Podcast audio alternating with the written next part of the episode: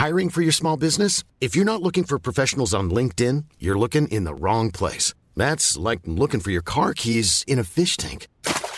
LinkedIn helps you hire professionals you can't find anywhere else, even those who aren't actively searching for a new job but might be open to the perfect role. In a given month, over 70% of LinkedIn users don't even visit other leading job sites. So start looking in the right place. With LinkedIn, you can hire professionals like a professional. Post your free job on linkedin.com/people slash people today.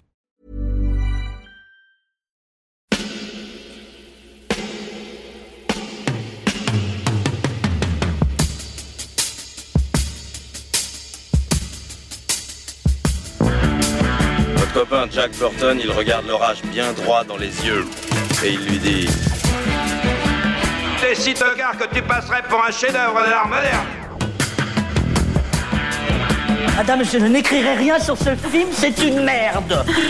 Merde. Ce sont les gars qui se prétendent normaux qui vous déçoivent. Les dingues, ça ne fait jamais peur.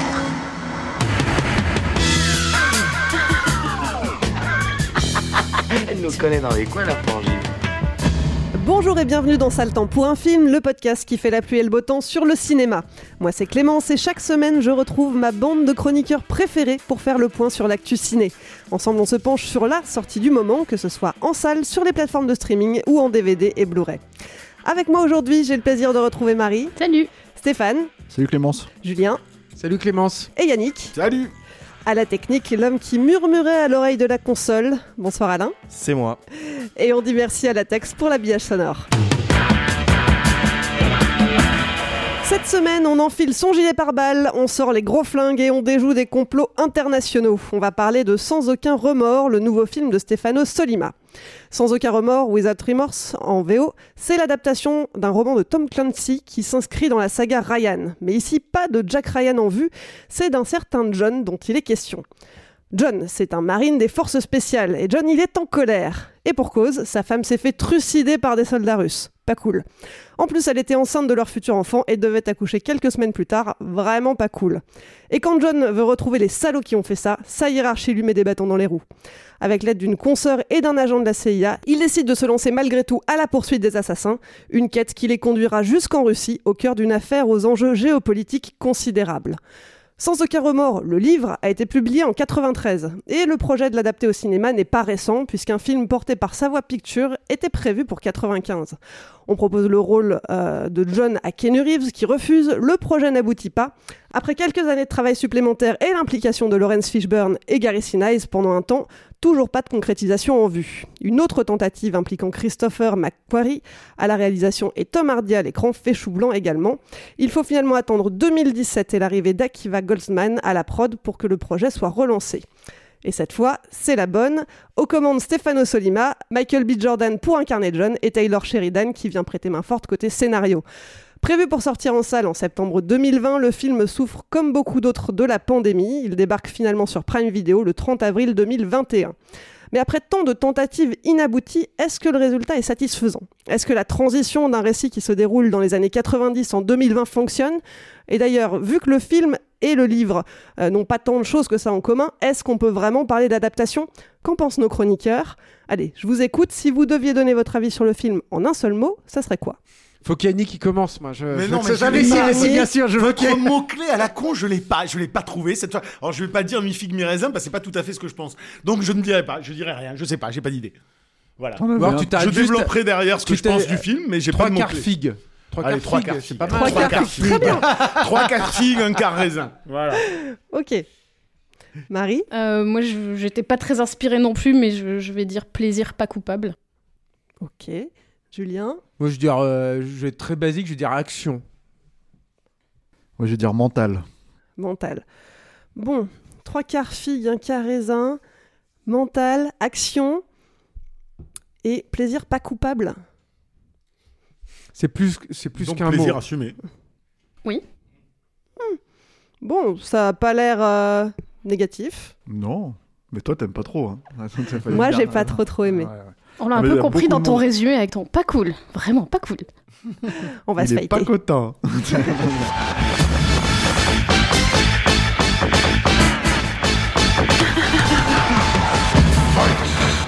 Qui commence? Qui commence? Alors, Yannick, tu Non, disais que je t'allais développer. jamais, moi. Moi, je tu commence commences pas, pas, Ok. Moi, je commence Non, pas. il laisse les autres commencer, puis après il dit. Après, Non, non, après, non, je m'énerve. Après, je m'énerve. Et puis ah, ça y est, C'est ça. il Je laisse s'énerve. tout le monde parler, après, je parle à la fin. Très bien. Et ben Marie, Bah, je peux commencer, puis après vous me couperez la parole. tu es. On fait comme ça Tu es la suivante sur la liste. C'est fight. Bon, bah, je, commence alors, et quand vous voudriez, quand vous voudrez, vous me couperez la parole. Donc, euh, moi, je disais plaisir pas coupable, parce que bah, j'ai vu le film se faire un petit peu euh, défoncer euh, sur les réseaux sociaux depuis sa sortie. Et entre autres, certaines personnes qui l'ont traité de plaisir coupable. Mais bon, c'est juste un petit détail. Mais voilà, moi, je, déjà, j'ai pas de plaisir coupable, en fait, parce que je pars du principe que si j'aime un truc, bah, je l'aime au premier degré, en fait. Même si c'est quelque chose de pas forcément très bon, comme un, un nanar, moi, j'aime juste vraiment les nanars. C'est pas, je me dis pas au deuxième degré, que je l'aime au deuxième degré. Donc moi, j'ai ouais, j'ai vraiment bien aimé ce film. J'ai été, euh, été assez happée euh, vraiment par tout le film parce que euh, c'est ce que je disais tout à l'heure. En fait, ces derniers temps, on a quand même vu pas mal de films qui sont pas très bons et que moi j'ai eu du mal à, voir d'une seule, seule traite et, sans faire autre chose. Et là, pour une fois, c'est un film que j'ai regardé du début à la fin sans regarder mon téléphone, sans faire autre chose, sans avoir envie d'aller faire ma vaisselle. Et alors peut-être que nos attentes ont été bien abaissées depuis, depuis une année, mais quand même, c'est déjà, c'est déjà bien. Alors, comme tu disais, le scénario euh, y a- est peut-être un petit peu daté parce que c'est quand même euh, un pitch qui fait très film des années 80-90. C'est, un, un pitch très très euh, classique avec pas vraiment de surprise. On, devine assez vite qui sont les personnages, qui est le traître, qui l'est pas et tout.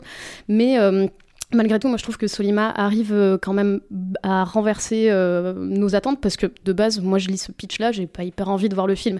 Mais en fait, comme c'est Solima, ça m'intéresse et je trouve que justement il arrive à faire quelque chose d'intéressant euh, avec le film. Je trouve que les, scènes d'action sont, hyper prenantes, elles sont hyper bien mises en scène. Il y a des, petits détails qui font vraiment la, la mise en scène. Je trouve par exemple dans cette scène au début du film où le commando attaque sa sa maison et où ils se retrouvent euh, tous les deux au sol en se tirant dessus et euh, il y a cette, euh, cette lampe torche qui tombe au sol et qui, qui tourne en éclairant tour à tour chacun des, des deux personnages et, c'est des petits détails mais qui vraiment font la différence par rapport à un film d'action plutôt plus classique quoi et, et donc voilà moi ça m'a vraiment tenu en haleine euh, je sais plus ce que je voulais dire sur. euh, je sais plus où j'étais partie. Mais bon, voilà. Enfin, en tout cas, c'est. Il y a plusieurs scènes comme ça qui, s'enchaînent très bien. Il y avait vraiment un, sens de, euh, je trouve, du découpage et de l'espace. En fait, tu comprends toujours où sont les personnages. Euh, ce qu'ils font, c'est pas, euh, c'est pas trop cuté. et même dans les scènes qui se passent de nuit ou, dans la pénombre, tu comprends toujours ce qui se passe et c'est toujours hyper lisible. Donc c'est quand même très agréable. On est aussi souvent très très près des personnages et moi je pense que c'est ça aussi qui m'a qui m'a fait m'accrocher au film. Par exemple dans la, scène où il y a cette fusillade en, Russie, tu es toujours avec eux. de temps en temps, tu vois très peu les snipers. En fait, il y a peut-être un plan ou deux du point de vue des snipers, mais tu es toujours avec, euh, avec les personnages. Quand, ça- quand ça leur tire dessus, même quand ça tire dans la rue, c'est depuis une fenêtre de leur immeuble où tu vois les, flics dans la rue se faire descendre. Et euh, donc tu es toujours... euh, assez près de l'action avec des caméras souvent à l'épaule et tout et, et donc moi ça m'a voilà ça m'a vraiment vraiment happé mais euh, après j'ai euh, une petite j'ai des petites réserves euh, par rapport aux, autres films de, Solima que que j'ai découvert du coup récemment moi pour le coup mais mais voilà il me manque un peu des moments un peu lyriques comme il peut y avoir dans, dans ou, ou des moments ah, même même dans Sicario il y avait des moments assez touchants quand bah, quand le personnage de Del Toro tombe sur un, mec en pleine pampa et il lui explique en langage des signes qu'il a besoin d'aide et tout. Voilà il y avait des moments comme ça qui mettaient vraiment un- un- une pause dans l'action et, euh, euh, et qui était assez étonnant. Et là en fait on n'a pas ça. Ou dans ces films précédents aussi il y avait une je trouve qu'il y avait une bonne utilisation de la BO et là en fait la BO j'en ai aucun souvenir. Euh, parce que dans dans par exemple il y a des, des morceaux un peu rock un peu punk même les flics eux-mêmes qui chantent une chanson d'éclage des trucs comme ça. Où le thème de, de Subura qui revient dans ces scènes avec la pluie et tout. Et là bah je honnêtement je saurais pas dire s'il y a des morceaux utilisés ou pas dans, dans, dans la BO donc voilà il y a, ça m'a un peu euh, je vais pas dire que je suis mi figue mi raisin mais euh, mais peut-être trois quarts, je sais pas, mais voilà, il y a, ça m'a un peu manqué, mais, euh, mais voilà, j'ai quand même pas boudé mon plaisir et c'est un film que j'ai vraiment bien apprécié.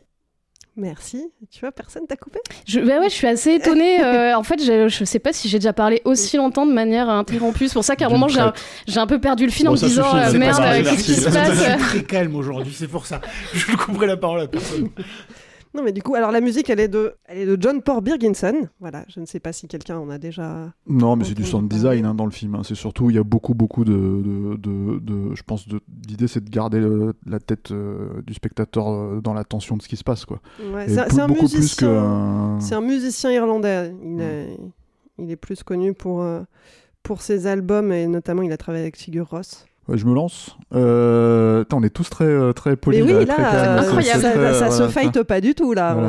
Euh, Euh, Chacun attend son tour. Parce que je crois que c'est un film qui qui peut pas trop déclencher aussi non plus les passions dans un sens ou dans un autre, euh, paradoxalement. Enfin, ça c'est mon avis, mais Alors. je laisse euh, Stéphane parler. En fait, euh, déjà, il faut, faut préciser. Alors, je voudrais préciser une chose par rapport à ton, ton résumé. Excellent résumé, si ce n'est une certaine moquerie vis-à-vis de, de ce que ça raconte. Un tout petit, ah, un petit, un petit côté pas cool et un petit côté, euh, Ah il non, est mais pas c'est content. simplement expliquer pourquoi Ah, il est en colère.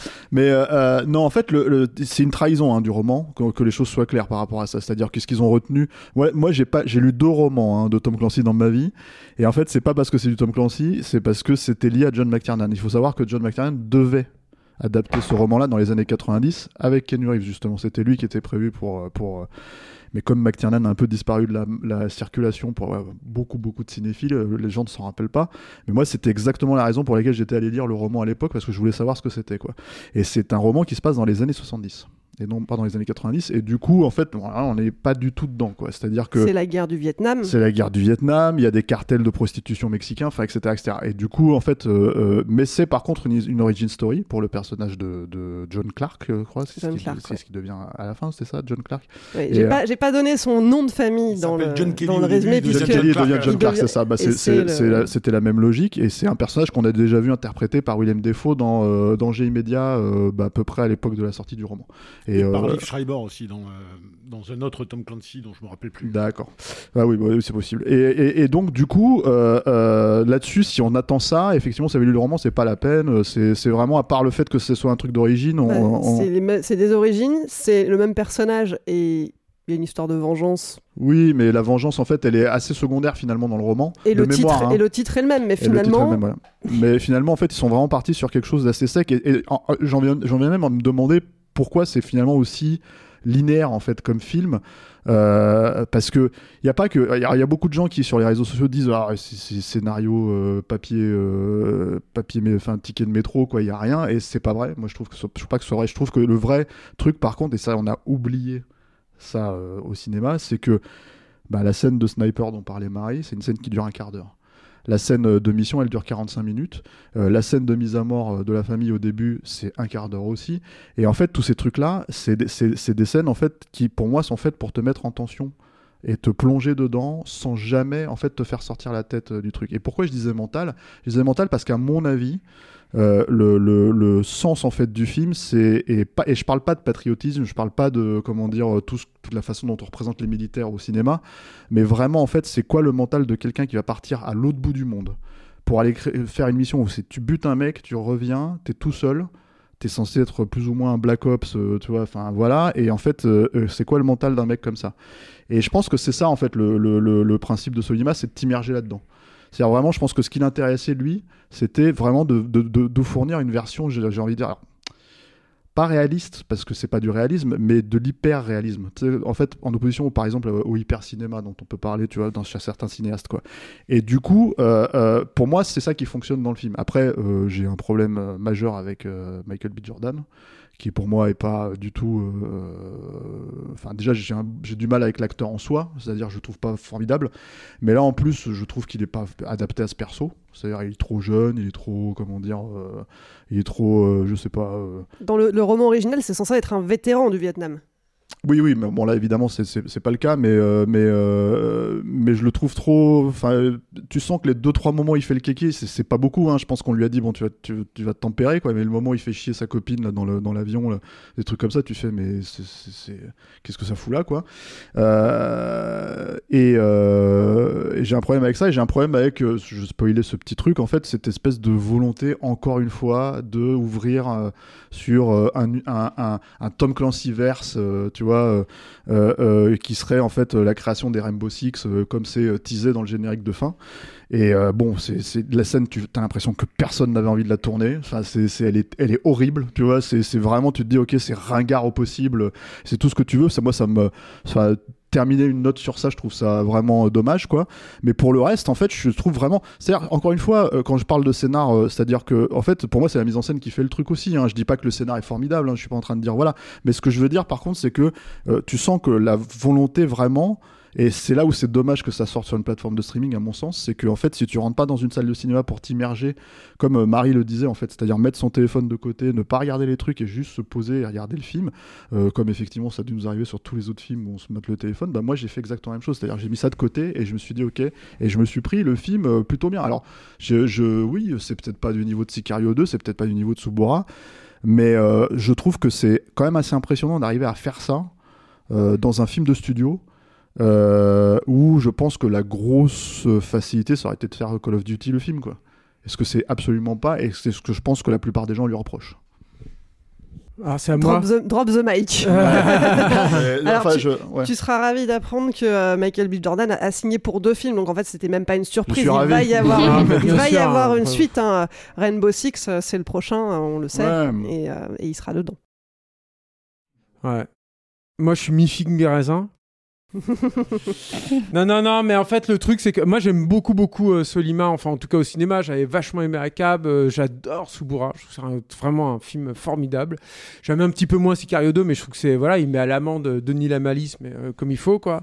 Après. Denis euh, Lamalis, c'est Denis Villeneuve, hein, pour ceux qui Villeneuve, ouais. suivi. Après, le- ah, ah, et, et là, pour moi, c'est quand même une déception ce film. hein. C'est-à-dire qu'après le, le, le mec qui te fait euh, cette, euh, cette foulée-là, puis qui arrive là, bon, moi, j'ai j'ai quand même été déçu. Après, je suis pas déçu par Solima en, en tant que tel, mais je suis déçu, je pense, par le projet et surtout par la teneur du scénario. Là où je suis pas du tout d'accord avec Stéphane, c'est que pour moi, ouais, il y a un vrai problème de scénar quoi dans le film. Et je pense qu'il y a un problème de scénar qui vient peut-être de Akiva Goldsman, ça c'est possible. Hein. Mais c'est pas lui, hein. Et- mais non, non, mais je pense que s'il est là, il, y a, il, a, il a probablement Mhm. son truc et tout, mais qui vient aussi de Taylor Sheridan. C'est-à-dire que moi, je, je, je suis pas un fan absolu en fait de ce mec-là parce que à chaque fois, je retrouve, enfin pas à chaque fois, mais souvent, je retrouve chez ce mec-là, il me donne exactement ce que je veux. Mais moi, je veux pas qu'on me donne ce que je veux au cinéma. Je veux qu'on me donne ce que je veux, mais je veux qu'on me donne un peu plus. Je veux qu'on me bouscule un peu. J'ai pas envie d'être putain sur des rails tout de suite, quoi. Et, et quand je suis dans ce film, au bout de 10 minutes, je sais tout, quoi. Tout sur l'intrigue. Et ça, ça me saoule, quoi. Je sais tout sur sa femme, je sais tout sur, euh, tu vois, Guy Pierce qui arrive, tu sais tout ce qui va se passer avec ce personnage-là. euh, tu vas, voilà, quoi. Et ça, c'est vraiment c'est vraiment saoulant parce que mine de rien ça quand même ça occupe de la place dans le film et que du coup et en plus je trouve que c'est très très peu inspiré en fait aussi quand euh, quand euh, Solima en fait les films. C'est là où en fait tu me déçois le plus. Je trouve que par exemple les quelques instants d'intimité avec sa femme Solima c'est aussi euh, je suis désolé hein, de sacrifier à ce cliché là mais il est latin aussi dans la façon qu'il a d'appréhender le, le- les couples et les sentiments. Et moi par exemple c'est les tous les couples en fait dans Subura je les trouvais mais bouleversants mais bouleversants et les scènes d'intimité c'est presque ce que je préfère en fait dans Subura personnellement quoi. Ces scènes de, flottement quoi justement où euh, comme le disait Marie où il le pousse au, lyrisme en fait tellement il va fort en fait dans les dans les sentiments et tout. Il y a notamment une séquence de Subura que je trouve magnifique euh, entre les deux je me rappelle plus du nom des personnages quoi mais en fait il y, en a un qui, qui te- qui t'explique qu'il a un rêve de transformer cette euh, la, côte en nouveau La- Las Vegas etc enfin bon bref on, on parle pas de Subura ici mais là c'est vrai que du coup quand tu vois euh, les, scènes entre entre Michael B. Jordan et puis sa meuf toute cette scène de début là d'exposition le seul payoff c'est qu'il voit des gamins qui jouent aux échecs puis il va déplacer une pièce et tout je trouve ça mais désincarné il y a pas de sentiment tout ça est froid. Et moi du coup quand sa femme est, est, tuée en fait est, est assassinée je- j'ai ressenti très peu de choses. Et ça c'est un gros c'est pour moi c'est un vrai une vraie grosse déception chez euh, chez Solima. Mais et c'est pour ça que j'ai dit action il y a un truc dans ce film que moi je ne vois plus au cinéma aujourd'hui. Euh, ou en tout cas très peu, euh, très peu souvent en fait, mais que je vois peu en fait au cinéma, qui existe rarement. C'est que, et là par contre je rejoins Stéphane, c'est que le personnage, là où il existe vraiment, là où il se manifeste, là où on va au cœur, là où j'ai l'impression de le comprendre, c'est quand il est dans l'action, quoi. C'est quand il, euh, quand il s'enferme avec, dans un mec avec une bagnole en feu, puis qu'il commence à lui tirer les balles. C'est sa façon de réagir quand ils sont dans, le, dans un crash d'avion complètement euh, dingue, euh, où il, il a une espèce de... Ce qui, est, ce qui est fort, en fait, c'est que c'est vrai que Michael B. Jordan, il est, il est pas bien dans, dans le film. C'est vrai que c'est un problème. Et malgré tout, parce qu'il est dans l'action et que donc il n'est, il n'est limité quelque part qu'à des, C'est à des 80%, réactions. c'est à des- 80% du film quand même. hein. à des, à des trucs et tout. Bah non, je trouve pas, moi, justement. Ouais, ça, ouais, c'est un- mais qu'il a- qu'il est, qu'il est limité justement à des, à, à des mouvements, en fait, à des, à des emplacements, etc. Je le comprends, en fait, là. C'est- J'ai pas besoin d'avoir un grand acteur. Et ça, pour moi, c'est euh, c'est ce qui fait, en fait, un, un vrai bon film d'action. Et, euh, et, ces moments-là, en fait, dans le film, qui sont donc pour moi, hein, en tout cas, c'est comme ça que je l'ai perçu. J'ai pas, j'ai pas regardé le film avec un chronomètre à la main, mais j'ai vraiment pas eu l'impression. C'est pour ça que j'ai j'ai eu l'impression d'avoir une grosse moitié action et puis une autre moitié sur ce scénar imbitable. Euh, ben je, je, je- voilà je sauve le film parce que ça c'est des choses que je trouve euh, rarement en fait au cinéma et qui me font vraiment vraiment plaisir quoi. Et qui qui, qui expliquent enfin qui me rappellent pourquoi j'aime le cinéma d'action en fait. Le cinéma d'action quoi voilà. C'est et là, c'est enfin bon on en a parlé tellement de fois sur Mad Max Fury Road mais c'est pas parce que tu as juste une poursuite en voiture que tu ne racontes rien sur l'univers sur les personnages sur leur, leur, euh, leurs objectifs sur la, leur façon de vivre en fait quoi. Et, euh, et ça je l'ai retrouvé quand même dans le film. Et je l'ai retrouvé euh, assez fréquemment et ça m'a fait bien plaisir. Voilà. Oh, quel enthousiasme non, c'est pas ça. Non, non, mais je, je trouve que c'est c'est juste. euh, et tout ce que vous avez dit, euh, je trouve ça euh, euh, juste. Euh, je, je, je vais, je, vous avez tous été très euh, clairs et intelligibles, donc je vais m'autoriser un, un chouille de branlette qui peut- peut-être ne le sera pas.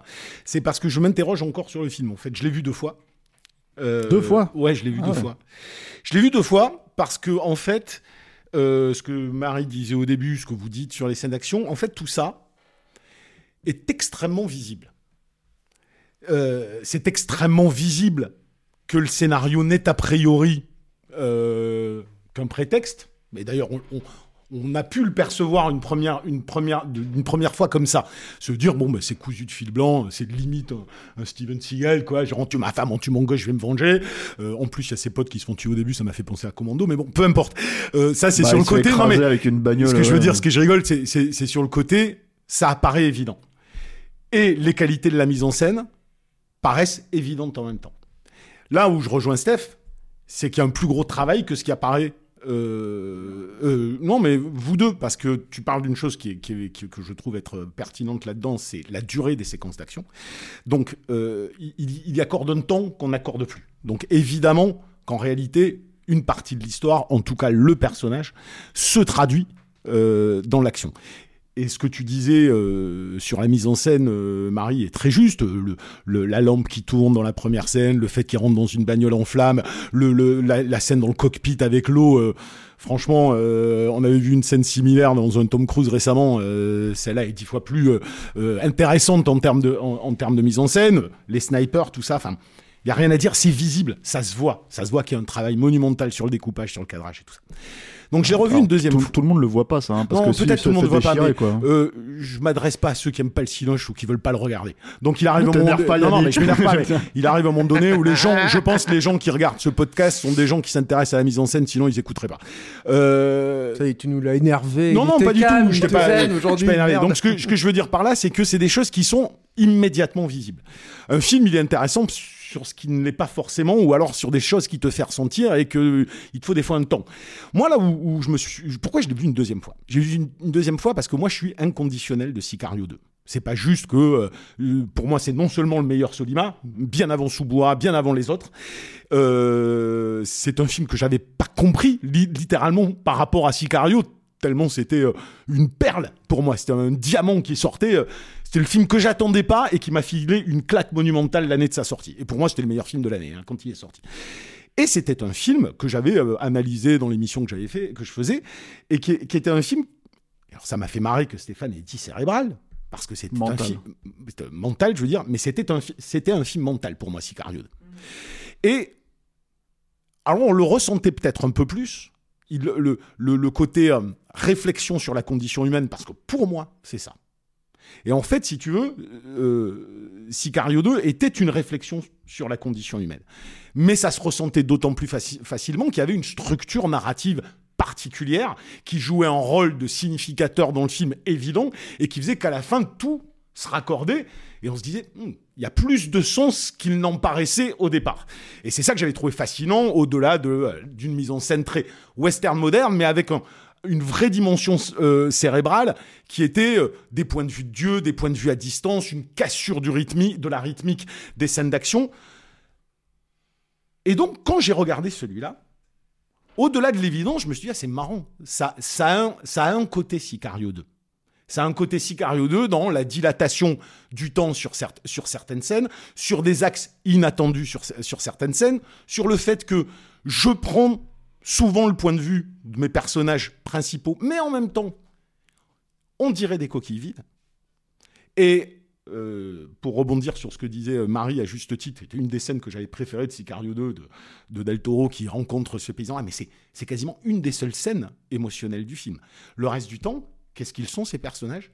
Ils sont des pions. Qu'est-ce que répète Michael Jordan dans tout le film? Je suis un pion. Je veux tuer un roi. Je n'y arriverai pas parce que je suis un pion.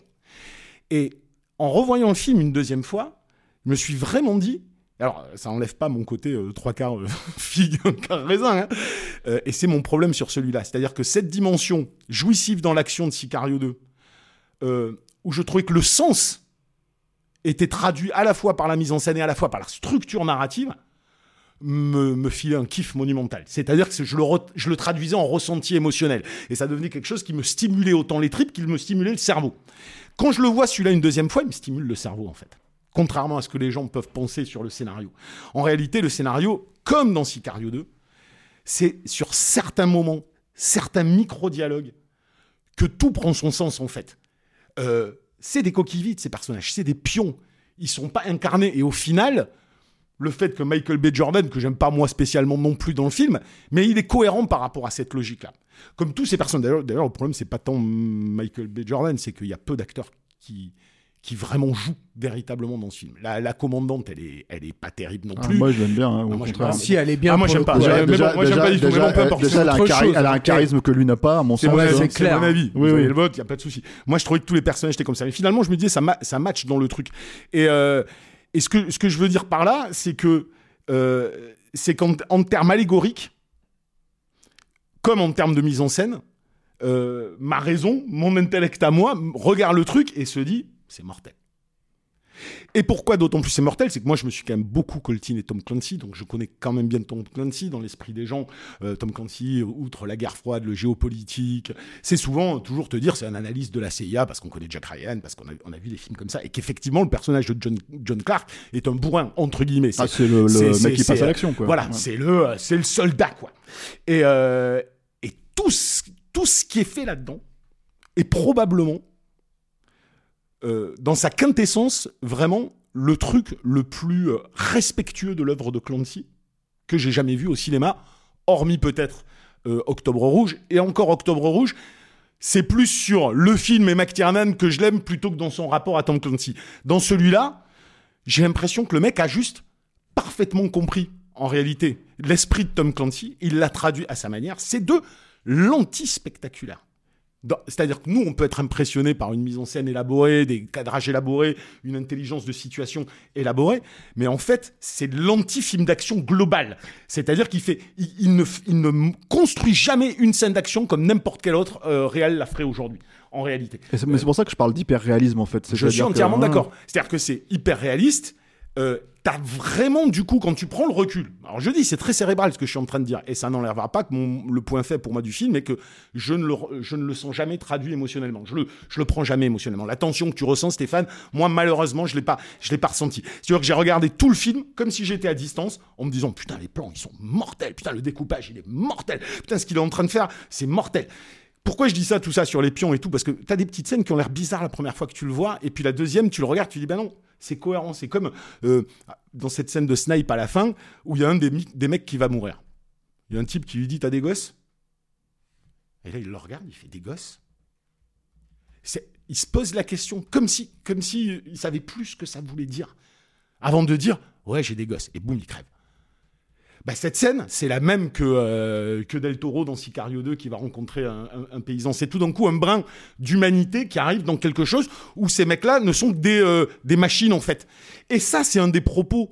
euh, c'est un des propos de Tom Clancy réguliers dans ces trucs-là, c'est-à-dire la dichotomie entre le pouvoir en place, ou l'état profond, ce qu'on veut, veut appeler comme on veut, et ces mecs-là qui en réalité gèrent entièrement la situation sur le terrain. Et ça, je trouve que c'est super bien fait. Après, tu vas pouvoir me répondre, euh, Julien. Non, non, je te réponds pas là-dessus. C'est surtout que moi, je, vois, je, je relis ça à, un- à un trait en fait de, de, de, de Solima, qui est cette euh, faculté qu'ont les grands cinéastes à euh, réussir à se décorréler du degré de lecture de base en fait de leur récit Mais pour rajouter un surplus de réalisme. C'est-à-dire que de la même façon que je pense que tu peux pas traiter un truc hyper grave sans mettre un peu d'humour parce que dans les situations les plus graves dans Mmh. la vie, tu as toujours un moment de décalage là-dedans. Des fois, tu as un truc de surréalisme qui t'étonne et tout. Il- et c'est un truc qu'il avait très Mais- bien réussi pour oui, moi oui. justement dans Subura et effectivement, il le retrouve là mais je pense je, alors, je connais mais pas ça devient moi, je connais pas ça- Clancy non mais c'est pour ça que je, euh, je- je dis ça devient euh, depuis son dernier film c'est de plus en plus froid c'est à dire qu'à la limite la chose qui me gêne ça, c'est clair. ce qui me gêne dans le film c'est moins sa froideur apparente parce que si j'y vois une allégorie intéressante euh, je peux être captivé par le film Euh, là où je pense qu'il perturbe c'est parce qu'il a, il a effectivement, comme, comme tu le disais, un, début où il y a de la tentative d'émotionnel qui ne marche pas, qui ne marche pas. Avec sa femme, ça marche pas. On en a donc, en fait, il pose un truc qui te fait attendre quelque chose qui n'est pas le, qui n'est pas en fait l'objectif du film. Donc du coup, on attend un truc, on est déçu. Alors qu'en fait, si tu le regardes sans ça, tu t'oublies la scène avec sa femme. Tu pars, tu pars sur sur cette première scène où il se fait attaquer chez lui, où c'est déjà de la géostratégie. En réalité, dans la façon dont est poncée la maison, c'est déjà, euh, je passe de la maison et je vais vers le géopolitique du monde. En fait, il est hyper intéressant d'un point de vue, j'ai envie de dire entre guillemets, intellectuel le film. Après, voilà, quand je dis euh, trois quarts raisin, c'est pour ça. Quand je dis un quart figue, c'est parce que je ne suis jamais rentré dedans émotionnellement. Donc, si tu veux, pour moi, c'est pas un film qui euh, que je prendrais plaisir à voir. C'est un film que je prends plaisir à analyser, mais que je prendrais pas plaisir à, à- à regarder. Tu vois, c'est c'est assez bizarre en fait. Mais je trouve le film. Et pour finir, je conclue là-dessus parce que j'ai parlé longuement. Mais je trouve qu'il y a, au final, un rapport entre la réal, euh, le situationnel choisi par rapport à Tom Clancy et l'allégorie qui- qu'ils ont fait, où on est des pions, et on est des pions. D'ailleurs, je sais pas, on va peut-être pas spoiler, mais la révélation qui apparaît la première fois un peu bidon euh, de Guy Pierce quand il explique pourquoi il y a eu tout ça, pourquoi il y a eu ce coup monté? En fait, elle est extrêmement actuelle, et même si tu le dis en, en deux phrases, elle est Ah, extrêmement... mais c'est même le, le truc qui a, que les gens reprochaient en fait au film en disant que c'est un film pro-Trump et je sais pas quoi, tu vois. Voilà, mais ça, ça, c'est débile, mais, ça- mais mais- ouais. mais c'est très pertinent en deux mots sur. Mais parce que ce qui dit le des États-Unis, tu le dis du monde aujourd'hui en fait. Tu peux le dire. Tu- Oui, mais en fait, c'est bon, la palissade, c'est l'histoire de l'humanité hein, je ne dis pas. Je pense pas que le verbe soit intéressant dans le film. Je pense que c'est la façon dont il le traduit derrière en montrant ces personnages-là dans cet univers. Je mais voilà, Et après, et je, rajouterais, je rajouterais juste un truc, c'est vrai que sur le scénar, en fait, le- les, les trucs cousus le fil blanc comme ça, moi j'ai l'impression qu'en fait, euh, Soli, Solima il passe dessus, mais on, en- Mais on en le- est le- presque. les tu twists, vois. tout ça, ils s'en branlent. Voilà, c'est pas et- ça qui est non, important. Ce que en je veux dire par là, c'est quand tu fais une comparaison avec, euh, pour prendre un- une adaptation euh, de Tom Clancy, qui est complètement d'ailleurs euh, pas du tout adapté d'un roman, mais qui est voilà un scénar original, qui était le Jack Ryan de, de Kenneth Branagh. Mais alors. Des, des, des, des espèces de trucs où en fait il fait semblant d'être bourré Jack Ryan pour aller en fait Ouais, piquer ouais, les ouais. clés du mec pour aller dans le... c'est n'importe quoi tu Non, vois donc là mais- là au moins je veux bien je veux bien que ça soit un peu facile tu vois Oui, mais moi, c'est ce que, mais, ce que je te dis, c'est-à-dire que la euh, dimension facile, quand tu regardes le film une première fois, tu l'as, je suis complètement d'accord. Moi, moi, la première fois que j'ai vu le film, je me suis dit, c'est un scénar de Steven Seagal, j'en ai rien à foutre, en fait. Donc, qu'est-ce que je fais? Je regarde la mise en scène, je la trouve très très belle, et je reste à distance. Puis quand je revois le film et que j'y vois ces allégories-là, j'y vois plein de détails que j'ai pas vus la première fois. Par exemple, il y a un truc qui, me, qui, est- qui, qui va peut-être on peut l'interpréter comme allant simplement dans le sens de, de Stéphane sur euh, la tension euh, absolue dans les scènes d'action, mais moi, qui pour le coup, par rapport à tout ce que je viens de dire, j'y trouve aussi un écho euh, plus métaphorique, plus général de la société aujourd'hui, qui est qu'il y a un nombre incalculable de scènes de personnes qui étouffent, de personnes qui sont étranglées littéralement, qui ne respirent plus, jusqu'à ce moment qui n'est pas vain pour moi, où euh, il se débarrasse du bad guy, si tu veux, il est sous l'eau, et il reste sous l'eau, et il ne respire plus. Et ça s'arrête sur ce visage longuement sous l'eau. Il y a plein, plein, plein de moments dans le film qui appuient là-dessus. Alors, on peut se dire c'est juste une affaîtrie, mais quand je me dis, il y a très peu de dialogue, on parle de pion, on a un, un- un- un truc à la fin, on a, euh, on a quelque chose de, de- de très froid, cérébral pendant tout le film, ben, j'y ai finalement trouvé, si tu veux, un autre volet, une forme de digression de, de Sicario 2 sur un autre registre. J'y suis plus rentré émotionnellement dans Sicario 2. Je trouvais que peut-être le sens était plus évident que dans celui-ci. Mais je pense que sur la base d'un scénar qu'il n'a pas choisi, il a réussi, malgré tout, à faire quelque chose qui lui est propre. Et, je, et, et rien que pour ça, tu vois, même si je suis mi-figue, mi-raisin, je trouve que c'est un film assez important aujourd'hui. euh, ouais, un quart Moi, je suis. euh, Moi, j'aurais aimé avoir ça en fait. C'est-à-dire que euh, c'est marrant quand on parle comme ça, je retrouve effectivement le Solima que j'adore moi dans Subura et dans, dans, dans Sicario 2 et tout. C'est-à-dire aussi euh, cette faculté de, de, de, de te faire des, des récits à la fois extrêmement humains, c'est-à-dire très sensibles, euh, et en, te, en, en le hissant jusqu'à un niveau quasiment métaphysique. Enfin, c'était littéral dans Subura, mais c'était extrêmement présent aussi dans Sicario 2, quoi. Et là, moi, j'ai trouvé que c'était euh, extrêmement terre à terre. Mais en même temps, c'est ça aussi qui a nourri le personnage pour moi, et c'est ça qui l'a qui a ramené au final de l'émotion là-dedans. Tu parles de cette séquence en fait dans la dans la dans la voiture et tout. Pour moi, il, il, il dit beaucoup en fait sur le personnage et sur sa pulsion de mort et sur son qui- truc et tout. Une des choses Mais- qui plombe, c'est c'est les dialogues. Bah, Parce qu'il y a beaucoup de dialogues qui même sont les catastrophiques intrigues dans en le film fait. aussi. Et les intrigues sont pas Pour moi, intéressantes, je, je, je peux pas en fait. euh, Mais je suis d'accord, mais c'est pas- Je veux pour dire, moi, je c'est- peux pas. c'est ça qui m'a pas je- empêché moi, je vois fait- aussi le film en tant que spectateur, si tu veux. Et au bout d'un moment, je peux pas avoir une scène avec un, un personnage comme Guy Pierce où dans le troisième acte, on me fait cette espèce de, de, de retournement à la con, et puis me dire, et Mais puis passer dessus. ah, bah si, parce que Mais- tu le vois venir depuis et- le début. Bah ouais, et, et passer dessus en me disant, ah, c'est pas grave parce que derrière, il y a ça et ça Ah et non, ça. je dis pas ça. Ça, ça m'a saoulé. Ah non, quoi. mais Vraiment, ouais, pour moi, euh, c'est Julien, Julien, Julien, moi je n'ai pas dit, hein. j'ai pas dit j'ai adoré le film. Ça m'a vraiment C'est-à-dire que je t'ai dit, C'est un problème, ma, ma, tête voit des choses super intéressantes, Hmm. mes tripes ne les ont jamais ressenties. C'est pour En ça fait- que c'est fait- un, film que je prends pas plaisir à voir, mais je le trouve hyper intéressant en termes de fabrication, hyper intéressant. Alors du coup, ce film, est-ce qu'on va le voir? Ah mais il faut, il faut le voir. Oui, Moi je pense qu'il faut le voir. Il faut le voir, mais il faut, il faut peut-être dire aux gens. euh, ne le regardez pas comme si vous voyez un Tom Clancy habituel. Ne le regardez pas comme si vous attendiez un actionneur qui, qui a des codes habituels. Peut-être même regardez Sicario 2 avant, regardez Sicario 2, et peut-être que vous aurez des clés aussi qui permettront de permettre de voir le film différemment. Ça veut pas dire que vous allez aimer, moi je suis pas hystérique, hein, parce que je te dis, moi je jauge un film à l'émotion, il m'a produit aucune. Par contre, intellectuellement, il y a des choses super intéressantes dedans, vraiment. Et en termes de mise en scène, on n'a rien à dire parce que moi, je vois pas beaucoup de réels capables de faire ce qu'il fait euh, pendant 1h50. Euh, Aujourd'hui, d'ailleurs, j'en vois pas. Euh, J'ai pas vu un film filmé comme ça depuis euh, Sicario 2, en fait. Ça y est, il s'est énervé un petit peu quand même. Très bien. Bah, si vous voulez vous faire votre propre avis sur ce film, l'analyser en long, en large et en travers, il est euh, d'ores et déjà disponible sur Prime Video euh, depuis le 30 avril. Et vous, vous en pensez quoi? Un petit mot, une courte phrase, dites-nous tout sur le répondeur de Capture Mag. Pour ça, il suffit de nous laisser un petit message vocal via Messenger.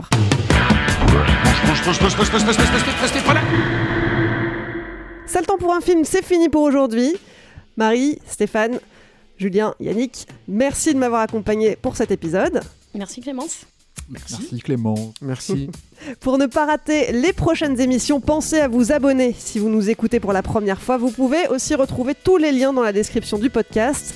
Merci à toutes les personnes qui nous écoutent et tout particulièrement aux tipeurs et aux tipeuses. Ce projet existe grâce à vos contributions sur le Tipeee de Capture Mag. Et si ça vous a plu et que vous ne nous soutenez pas encore, eh bien n'hésitez pas à nous donner un petit coup de pouce. Pour ça, rendez-vous sur tipeee.com, mot-clé Capture Mag. Et puis si vous n'avez pas de sous, pas de panique, vous pouvez nous soutenir de plein d'autres manières. Relayez-nous sur vos réseaux sociaux préférés, parlez de nous à vos amis, mettez-nous des étoiles sur les applis de podcast et surtout abonnez-vous à la chaîne YouTube de Capture Mag. Plus vous serez nombreux, plus on pourra vous proposer de nouveaux formats vidéo. Allez, je vous laisse, on se retrouve dans une semaine. En attendant, portez-vous bien et à mercredi prochain.